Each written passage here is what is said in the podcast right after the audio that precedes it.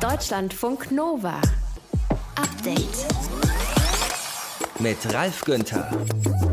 Wir schauen Richtung Herbst. Wie geht es da mit Konzerten, mit Poetry Slams, mit Comedies, Partys und anderen Events weiter, wenn möglicherweise die Inzidenz hoch und die Impfquote weiter nicht so hoch sein sollte? Könnte es dann heißen, Veranstaltungen nur für die ersten beiden Gs, also Geimpfte und Genesene, aber nicht für das G wie Getestete?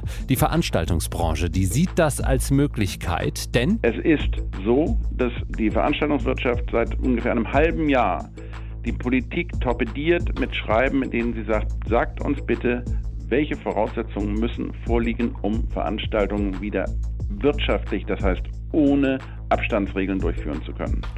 Wir haben darauf bisher nicht eine einzige konkrete Antwort erhalten. Die einzigen konkreten Antworten waren, wir können euch zurzeit keine Perspektive geben. Sagt der Präsident des Bundesverbandes der Konzert- und Veranstaltungswirtschaft Jens Micho gleich hier im Update-Podcast.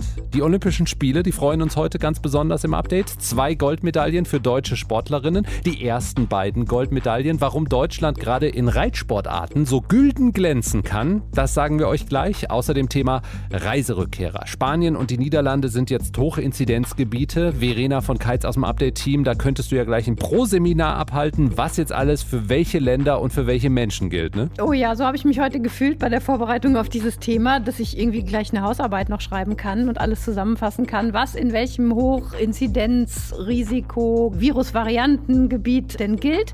Aber ich kann dich beruhigen, es wird, glaube ich, doch relativ durchschaubar sein. Das und mehr im Podcast zum Update am 27. Juli 2020. 2021. Danke fürs Klicken, Laden und Hören. Deutschlandfunk Nova. Seit heute sind Spanien und die Niederlande sogenannte Hochinzidenzgebiete mit besonders vielen Corona-Neuinfektionen.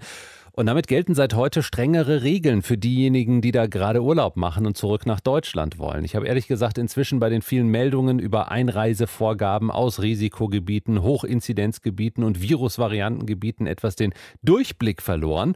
Dazu will auch noch Bundesgesundheitsminister Jens Spahn von der CDU durchsetzen, dass alle Menschen, die aus dem Ausland nach Deutschland einreisen, auch Urlaubsrückkehrer, einen negativen Test vorlegen müssen. Verena von Keitz aus unserem Team bringt da jetzt Klarheit rein für uns im Update. Was müssen wir wissen, wenn wir gerade im Urlaub im Ausland sind, Verena? Also ich glaube, ein guter Tipp ist, auf die Seite einreiseanmeldung.de vom Robert Koch Institut zu schauen. Die sagt dir nämlich ganz klar, ob du dich in einem Risikogebiet, in einem Hochinzidenzgebiet oder gar in einem Virusvariantengebiet aufhältst, wenn du eingibst, in welchem Land oder in welchen Ländern du in den letzten zehn Tagen vor deiner Rückreise nach Deutschland bist bzw. warst. Und wenn ja, also wenn du in einem dieser Länder warst, dann musst du auf jeden Fall über genau dieses Portal deine Rückreise nach Deutschland anmelden und auch Nachweise einreichen, die dann Auswirkungen darauf haben, ob und wie lange du zu Hause in Quarantäne musst. Okay, spielen wir mal durch. Ich bin gerade auf Ibiza. Also Hochinzidenzgebiet, weil Spanien. Und ich will am Wochenende zurück nach Köln. Was muss ich machen, beziehungsweise worauf muss ich mich einstellen?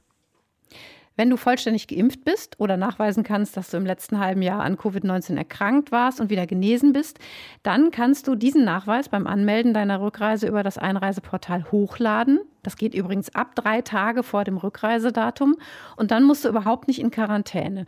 Also du bekommst bei der Anmeldung beim Einreiseportal eine Bestätigung als PDF, die du bei der Einreise nach Deutschland am Flughafen zum Beispiel vorlegen musst.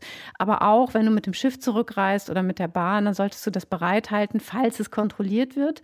Als Geimpfter und Genesener musst du ja beim Abflug auch keinen negativen Test vorlegen. Also das ist alles recht entspannt. Ich bin geimpft, aber was wäre, wenn ich noch nicht geimpft wäre?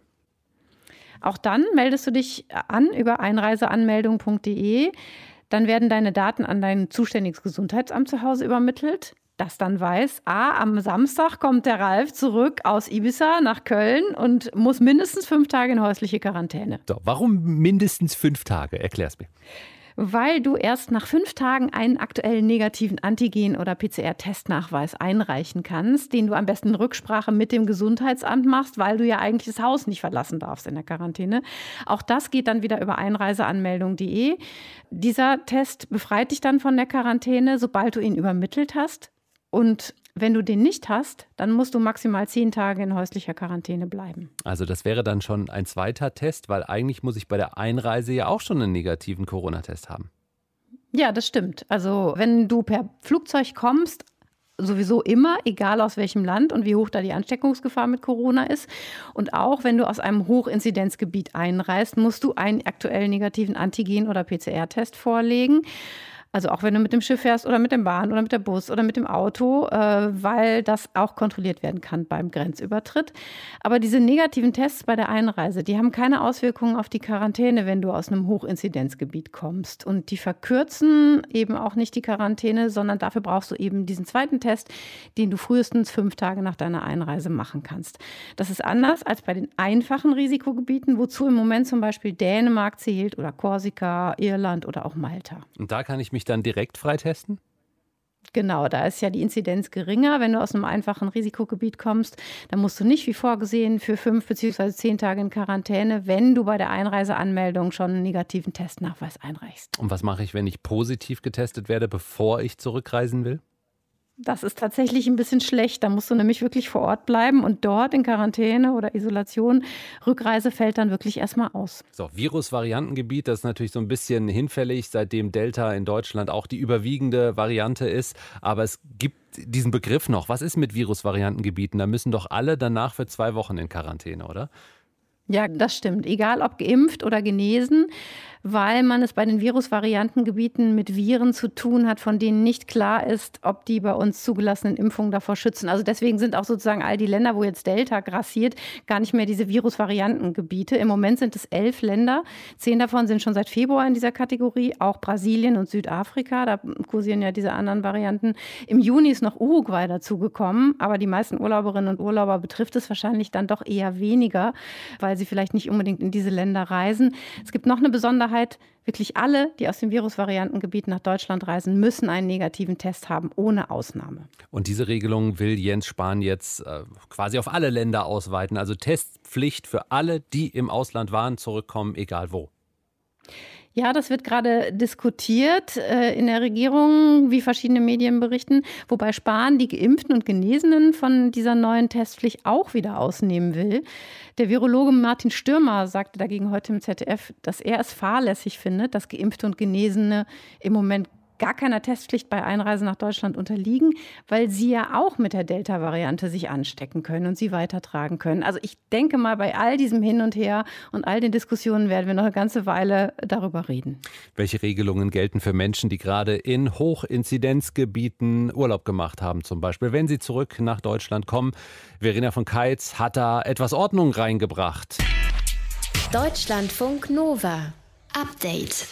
Jetzt wird sie gleich ihr Pferd zum Stehen bringen, grüßen und jubeln. Gold für Deutschland in der Mannschaftswertung Dressur. Ach ja, es ist Verlass auf das deutsche Team im Dressurreiten. Es sind nur Frauen mit Pferden. Alle zusammen haben die Goldmedaille erritten.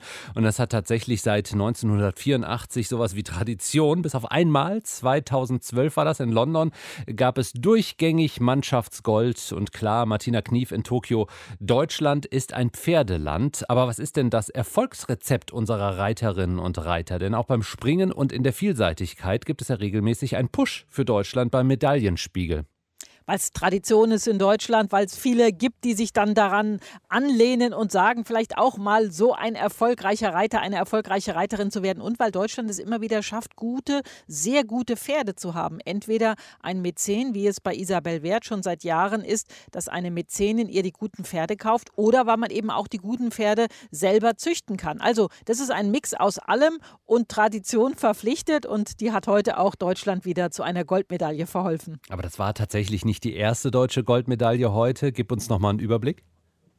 Ja, Ricarda Funk war die erste heute, eine Slalomkanutin. Und sie hat das Alleinstellungsmerkmal, das wird ihr keiner mehr nehmen. Sie hat die erste deutsche Goldmedaille in Tokio gewonnen. 29 ist sie schon, ihre ersten Olympischen Spiele die Qualifikation für Rio, obwohl beste Deutsche, in dem Jahr sogar Gesamtweltcupsiegerin, hat sie in der Qualifikation verpasst. Und es ist eine sehr intelligente, reflektierte Sportlerin. Sie kommt aus Bad 9 Ahrweiler, also die Region in Deutschland, die am heftigsten von der Flutkatastrophe betroffen ist. Und man sah in ihrem Gesicht, auch hinter ihrem schwarz-rot-goldenen Mundschutz, dass sie mit ihren Gedanken in ihrer Heimatregion war. Auf ihrer Internetseite beispielsweise hat sie auch einen Hinweis auf ein Spendenkonto und ihre eigene Paddelstrecke in Sinzig, wo sie das das Fahren mit dem Kanu gelehrt hat, die ist auch von der Flut kaputt gegangen.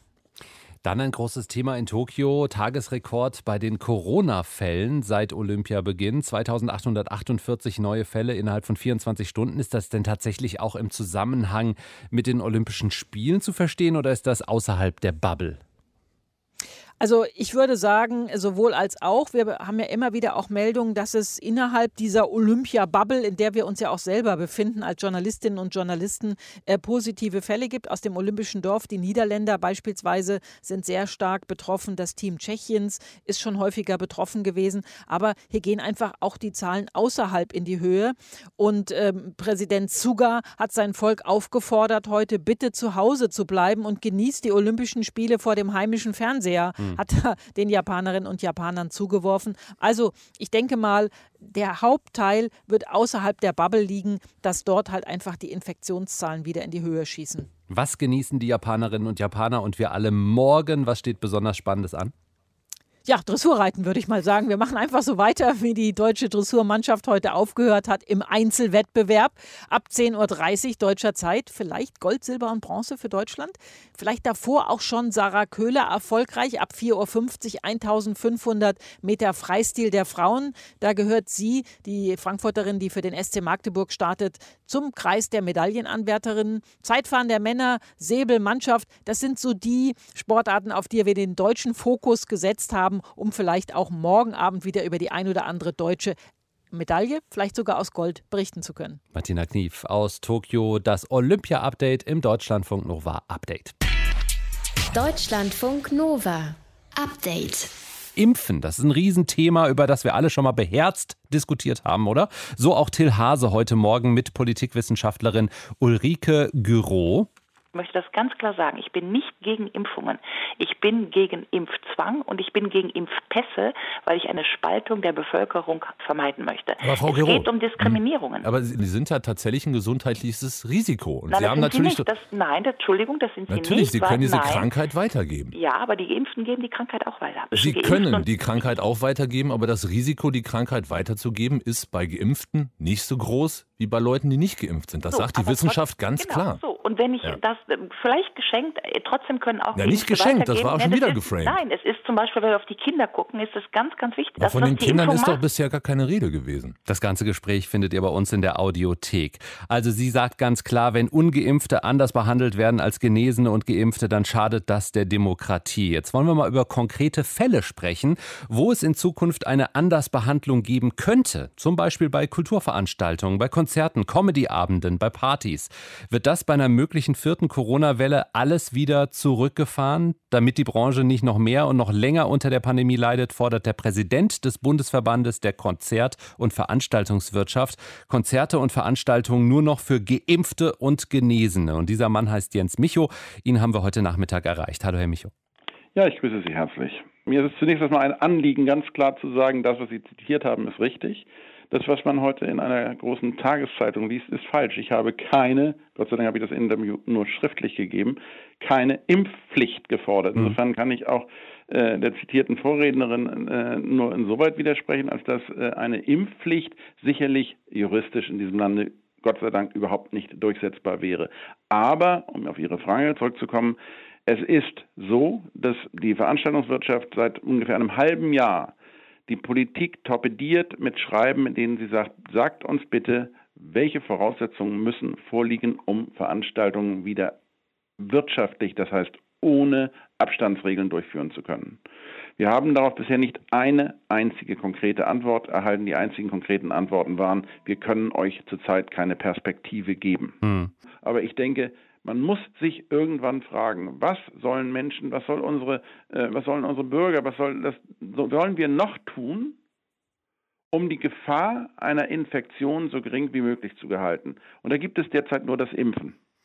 Und wenn das geschehen ist, muss es doch wieder möglich sein, normal am Leben ohne eingeschränkte Rechte, die durchaus nachvollziehbarerweise eingeschränkt wurden, aber äh, auch Veranstaltungen besuchen zu können. Dann bleiben wir mal bei den Veranstaltungen. Was ist mit denjenigen, die sich nicht impfen lassen können? Was ist mit Kindertheater? Da sitzen dann auch ungeimpfte, nämlich Kids unter 16 Jahren und möglicherweise deren schwangere, ungeimpfte Mama. Nun gut, also ich könnte jetzt mit einem sicherlich durchaus auch möglicherweise als schief bezeichneten Beispiel kommen. Wir können auch nicht Auto fahren ohne Führerschein. Es ist nun mal so, äh, dass wir auch äh, mit in eine Veranstaltung nicht mit mm, irgendwelchen äh, harten Gegenständen gehen dürfen. Wir müssen zulassen, dass unsere Taschen durchsucht werden. Wir müssen uns abtasten lassen. All diese sind Maßnahmen, die qua Hausrecht des Veranstalters durchsetzbar sind. Und es ist dann leider so, dass derjenige, der sich aus gesundheitlichen Gründen nicht impfen lassen konnte, nun hier in einem gewissen Nachteil ist. Aber ich frage Sie, und ich frage jeden, der diese Auffassung von mir kritisiert, diese Polarität wird immer weiter existieren. Es wird immer nicht Geimpfte geben. Es wird immer Menschen geben, die sich nicht aus gesundheitlichen Gründen impfen lassen wollen oder dürfen. Wie wollen wir diesen Konflikt lösen? Wollen wir deshalb sagen, darf es nie mehr Veranstaltungen geben? Ich glaube, diese Frage zeigt, wie absurd dieses Thema derzeit ist. Ich sehe keine andere Lösung, ich sehe überhaupt keine Alternative und ich kann mir auch keine vorstellen zurzeit. Und die Argumentation äh, der Politikwissenschaftlerin, die wir gehört haben, dass ähm, eine Unterscheidung Geimpfte, Ungeimpfte ausgeschlossen werden muss, weil wir sonst eine Erosion der Demokratie erleben, der folgen Sie nicht. Also ich sehe hier keine Erosion der Demokratie. Ich sehe Gefahren darin, dass wir, weil wir zurzeit keine besseren Lösungen finden für die durchaus nachvollziehbaren Probleme, die die Politik mit dieser Bewältigung dieser grausamen Pandemie hat, äh, Grundrechte über die Maßen einschränken. Und das wird einer verfassungsrechtlichen Überprüfung irgendwann nicht mehr standhalten. Ich weiß gar nicht, ob das nicht vielleicht jetzt schon so weit ist. Hm. Wir müssen uns immer wieder die Frage gefallen lassen, was soll noch mehr geschehen, als dass man sich geimpft hat oder eben diese Krankheit überstanden hat. Wann ist und der Punkt erreicht sozusagen, an dem wir jetzt sagen, wir machen jetzt weiter? Ja. ja. Und äh, da kann man jetzt nur noch zwei Möglichkeiten wählen. Man kann sagen, wir machen weiter und jeder darf rein, Boris Johnson. Ja. Oder man sagt, ich nehme den kleinsten gemeinsamen Nenner, ich nehme nur die Geimpften und Genesenen. Und mir geht es jetzt darum, die Veranstaltungsbranche kann nicht länger warten. Wir haben hier eine unglaubliche Abwanderung der Solo-Selbstständigen. Das sind unsere Experten, die, die wir uns jahrelang, mit denen wir jahrelang kooperieren, die äh, unser Licht steuern, die unsere äh, Traversen aufbauen, die unseren Ton mischen und so weiter und so fort. Die alle sagen, ich, wir können nicht mehr, wir sehen keine Perspektive mehr. Wir sehen, dass Mitarbeiter in den Unternehmen kündigen, wo die Chefs sagen, die hätte ich nie verlieren wollen. Aber es muss doch jetzt irgendwo mal konkret gesagt werden, wie sieht die Perspektive aus, wann kann es wieder losgehen. Will man das auf Dauer so fortführen, dann wird es die Vielfalt, die wir gewohnt sind im Kulturbetrieb, nicht mehr geben. Und wenn ja, dann möge man mir bitte die Alternative sagen. Es muss doch zumindest irgendjemandem einen Gedanke einfallen, was geschehen muss, damit wieder veranstaltet werden kann. Der Präsident des Bundesverbandes der Konzert- und Veranstaltungswirtschaft, Jens Micho, in Deutschlandfunk Nova. Ich danke Ihnen für die Zeit. Danke Ihnen auch. Deutschlandfunk Nova. Update. Windkraftanlagen. Jedes Mal, wenn eine neue gebaut wird, gibt es eine Menge Hürden von Anwohnerinnen und Anwohnern, die die Windräder nicht im Blickfeld haben wollen, bis hin zu langjährigen Genehmigungsverfahren. Heute haben sich zwei Windenergieverbände zum Ausbau der Windenergie in Deutschland gemeldet. Energieerzeugung ohne dass äh, CO2 entsteht, das geht ja nun mal nur mit Geothermie zum Beispiel, mit Wasserkraft, mit Meeresenergie, mit Sonnenenergie und vor allem mit Windenergie. Und diese beiden Verbände, der Bundesverband Windenergie und der Branchenverband Verband VDMA Power Systems hat Bilanz gezogen, was die Windkraftanlagen an Land angeht, also nicht diese großen Offshore-Anlagen im Meer. Theo Gers aus unserem Deutschlandfunk Nova Hauptstadtstudio war dabei. Theo, wo stehen wir beim Ausbau der Windenergie? Also liegt Deutschland da halbwegs im selbstgesteckten Plan? Nö, überhaupt nicht. Also wenn ich es auf den Punkt bringen müsste, Ralf, dann müsste ich sagen, wir kommen langsam, was den Neubau betrifft, von Windturbinen aus dem Tal der Tränen raus.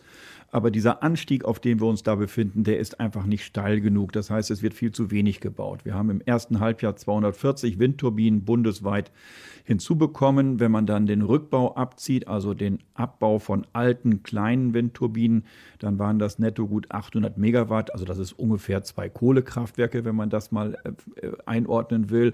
Und die Prognose ist, dass wir im ganzen Jahr vielleicht auf 2400 Megawatt kommen werden. Aber das ist viel zu wenig, um die Energiewende und die Klimaziele zu erreichen, sagt zum Beispiel Matthias Zehlinger vom VDMA. 5 Gigawatt müssen das Ziel sein oder müssen die Menge sein, die tatsächlich gestellt wird pro Jahr. Sonst kommen wir da nicht hin. Sonst sind all die Ziele, die wir haben, all die Elektrifizierung, die vorgesehen ist, werden am Schluss mit fossilen Energieträgern im Zweifelsfall gebaut werden, weil es nicht hinhaut. Und dasselbe gilt nach wie vor fürs Netzbauen. bauen, bauen, Genehmigungen heißt der Appell. Ja, bauen, bauen, das muss man sich auf der Zunge zergehen lassen. Wenn wir nicht mehr bauen, dann bleibt es dabei, dass wir auch in der zweiten Hälfte dieses Jahrzehnts noch viel Strom aus fossilen Quellen haben werden. Und das wollen wir ja nicht. Wenn wir ein paar Jahre zurückgehen, wir erinnern uns, äh, in der Windenergie sind Zehntausende Jobs verloren gegangen. 2018 gab es so einen richtigen Einbruch, äh, dass weniger Windräder gebaut wurden in Deutschland. Woran lag das? Naja, das ist äh, der übliche Mix an Gründen, so wie wir das im Moment immer noch teilweise haben. Es gab damals neue Abstandsregeln, es gab weniger attraktive Ausschreibungen, es gab lange Genehmigungsverfahren und damit insgesamt fehlenden Schub von der Politik. Das ist nun mal ein Mix, der die Zahlen einbrechen ließ. Wenn man mal die Genehmigung nimmt, äh, das dauert von der Genehmigung bis zum Bau 18 Monate. Wenn ich noch die Antragstellung dazu rechne, dann reden wir oft bei einer Windturbine von fünf, sechs Jahren, bis die mal irgendwo steht. Und das endet dann noch nicht mal bei ganz vielen Kleinigkeiten hinterher. Ich sage mal nur ein Beispiel. Es gibt Engpässe bei Schwertransporten, wenn zum Beispiel diese super langen Flügel transportiert werden müssen. Da kann es dann schon mal passieren, dass ein Transport tagelang hängt, weil die Polizei sagt, sie hat leider kein Personal, um so einen Transport zu begleiten. Tut denn die Bundesregierung genug für den Ausbau der Windenergie? Also die Bundesregierung hat lange zu wenig Schub gegeben, das muss man ganz klar sagen. Aber ähm, das Problem, das dadurch entsteht, das ist eigentlich das Thema, äh, über das wir reden müssten. Nämlich, ähm, dass wir in Süddeutschland vor allem äh, in einen riesigen Stromengpass hineinlaufen. Äh, der Norden, das wissen die meisten, ist längst überversorgt mit Ökostrom, mit Windenergie. Aber wenn man mal nach Süddeutschland guckt, äh, und dazu zähle ich jetzt auch mal Länder wie Sachsen oder auch noch Thüringen, aber es geht vor allem um Hessen, Baden-Württemberg, Bayern, dann sieht man, dass dort nur 18 Prozent des Zubaus in ganz Süddeutschland erfolgen. Und auch bei den Genehmigungen, also das, was demnächst kommen wird, hat Süddeutschland mal gerade einen Anteil von 4 Prozent der beantragten Windräder. Also wenn man jetzt dann immer wieder hört, Autobauer, Mittelständler, sie alle wollen ja klimaneutral produzieren, ähm, sei es aus eigener Überzeugung oder sei es auch, weil die Kunden das schlicht verlangen, ähm, die werden, wenn sie in Süddeutschland sitzen, ab Mitte der 20er Jahre einen Stromengpass haben. Und äh, da muss man ganz klar sagen, das wird ein Bild geben, das Matthias Zehlinger vom Maschinenbauverband VDMA so beschreibt. Deutschland ist halt ein etwas ungünstiges Land für eine Energiewende. Ja? Also nur mit Offshore oben und, und, und äh, schließlich Schleswig-Holstein allein wird es nicht funktionieren. Wir sind ein Schlauch und wir haben Industrie sehr, sehr viel im Süden. Ja, PV ist im Süden stark, aber wird es alleine nicht wuppen. Ja, und sagen wir es doch mal ehrlich. Also ich meine, wenn in Bayern die 10H-Regel bleibt, äh, dann wird es auch nichts werden. Das heißt, wenn Bayern weiter daran festhält, dass der Abstand zwischen einer neuen Windturbine und der Wohnbebauung mindestens zehnmal so groß sein muss, wie die Windturbine hoch ist, äh, dann kann man sich leicht vorstellen, wie wenig Flächen es zum Beispiel in Bayern dann noch gibt, wo man überhaupt bauen kann. Theo Gers aus dem Deutschlandfunk Nova Hauptstadtstudio über den Ausbau der Windenergie bei uns an Land. Ein wenig Fahrt nimmt er auf, aber das reicht nicht, sagen zwei große Verbände heute. Deutschlandfunk Nova. Update. Es geht um eine Stange Geld aus einer deutschen TV-Gameshow. Ein interessanter Fall heute am Landgericht Düsseldorf. Gab es eine mündliche Absprache, wer am Schluss den Gewinn mit nach Hause nehmen darf? Bei der Pro-7-Sendung Get the Fuck Out of My House. Da soll es eine Vereinbarung zwischen den drei Finalisten gegeben haben, und zwar, dass jeder, wenn einer von ihnen gewinnt, den anderen etwas vom Gewinn abgibt. Jetzt weigert sich aber der Gewinner, die Kohle rauszurücken. Ist so eine mündliche Vereinbarung also am Ende einfach nichts wert? Was kann man machen, um so eine Vereinbarung abzusichern? Das hat unser Reporter Martin Krinner heute recherchiert. Aber jetzt wollen wir erstmal wissen, wie lief das denn ab bei dieser Game Show? Mettmann ist ein kleines Städtchen im Bergischen Land, ziemlich genau in der Mitte zwischen Düsseldorf und Wuppertal. Und vor ungefähr drei Jahren hatte Pro7 in Mettmann ein kleines Häuschen, in dem eigentlich so eine ganz typische deutsche Durchschnittsfamilie halbwegs bequem leben könnte. Mama, Papa und zwei Kinder. Für die Show Get the Fuck Out of My House hat der Sender die 63 Quadratmeter aber in eine regelrechte Legebatterie verwandelt. Wo eigentlich vier Leute unterkommen könnten, sollten jetzt 100 zusammenleben. Es gibt gleich Pasta! Wochen liegen vor den Kandidaten ohne Komfort, Privatsphäre und bequeme Schlafplätze. Jede Nacht höre ich deine verfickte Stimme. Redet er noch einmal, rotzt sich im Durch in die Fresse. Mir reicht es gerade. Jetzt habe ich gerade meine Grenze erreicht. Tja, und genau um diese Grenze ging es in der Show. Wer hält es am längsten aus? Die 100 Leute hatten nur ein Klo, eine Dusche, eine Küche und ein Bett. Das heißt, geschlafen wurde zu sechst auf dem Sofa, unter dem Tisch oder auf der Treppe. Und jeden Tag gab es Spielchen mit einem Moderatorenpärchen, das so einen gewissen Hang zum Sadismus hatte. Und wofür das Ganze? Tja, für fünf Minuten Ruhm. Du hast Glück, dass du im Fernsehen bist. Glück hast du. Und für Geld. Jeden Tag mussten ein paar Kandidatinnen und Kandidaten das Haus verlassen. Und die Person, die es am längsten aushielt, der winkten am Schluss 100.000 Euro in Bar. Lasse die Spiele beginnen. So, über ganze vier Wochen zog sich dieses Spielchen hin. Einer nach dem anderen flog raus und zum Schluss hatten nur noch drei Leute den dicken Geldkoffer direkt vor der Nase. Und die kamen jetzt auf eine kreative Idee. Wie wär's, wenn wir uns das Leben auf der Zielgeraden nicht noch gegenseitig schwer machen? Wir vereinbaren einfach mündlich, dass einer von uns gewinnt und die anderen mit jeweils 20.000 Euro ausbezahlt. Mach dich bereit, wir holen dich gleich raus. So haben das die drei vereinbart, behauptet zumindest einer aus der Gruppe. Dumm ist nur, dass der Gewinner bis heute nicht einen einzigen Cent rausgerückt hat. Der Sender hält sich da raus, der sagt, na gut, es ging in dem Spiel halt irgendwo auch um Strategie und wenn das die Strategie der Kandidaten war, tja, das nimmt der Show natürlich irgendwie Spannung, aber es ist halt legal. Und so blieb dem Verlierer nichts anderes übrig, als vor Gericht zu ziehen und darauf zu bestehen, dass diese mündliche Vereinbarung immer noch gilt. Der Rechtsanwalt Christian Solmecke sieht allerdings keine allzu guten Chancen für ihn. Derjenige, der etwas von jemand anderem haben will, der muss auch beweisen, dass ihm das zusteht. Und wenn man dann nichts Schriftliches in der Hand hat, dann steht da halt im Zweifelsfalle Aussage gegen Aussage. Denn wenn er nicht sonstige Anhaltspunkte, meinetwegen Fernsehmitschnitte, noch auf den Tisch legen kann, die beweisen, dass hier ein mündlicher Vertrag zustande gekommen ist, dann wird er den Prozess sehr sicher verlieren. Aber wie haben das denn eigentlich die Leute früher gemacht? Ich meine, Hand drauf. Angeblich gab es doch mal eine Zeit, wo sowas noch was galt. Gibt es denn keine Möglichkeit, so eine mündliche Vereinbarung irgendwie abzusichern? Beweisen kann man den Vertragsschluss natürlich durch andere Teilnehmer der Game Show hier im konkreten Fall. Sprich, hier war ja am Ende noch ein Dritter im Bunde auch im Raum. Vielleicht hat er da was gehört. Also klar, eine Zeugin oder ein Zeuge ist natürlich hilfreich. Aber wenn so jemand nicht greifbar ist, dann hilft unter Umständen auch noch etwas anderes. Sowohl der oder die Klägerin als auch der oder die Angeklagte müssen ja ihre Aussage vor Gericht wiederholen. Und vielleicht verstrickt sich der Gewinner in seiner Aussage auch in irgendwelche Widersprüche. Auch das könnte dazu führen, dass das Gericht hier einen Vertragsschluss annimmt.